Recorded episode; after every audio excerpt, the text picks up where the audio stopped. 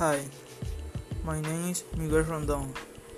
This is cybersecurity technical vocabulary.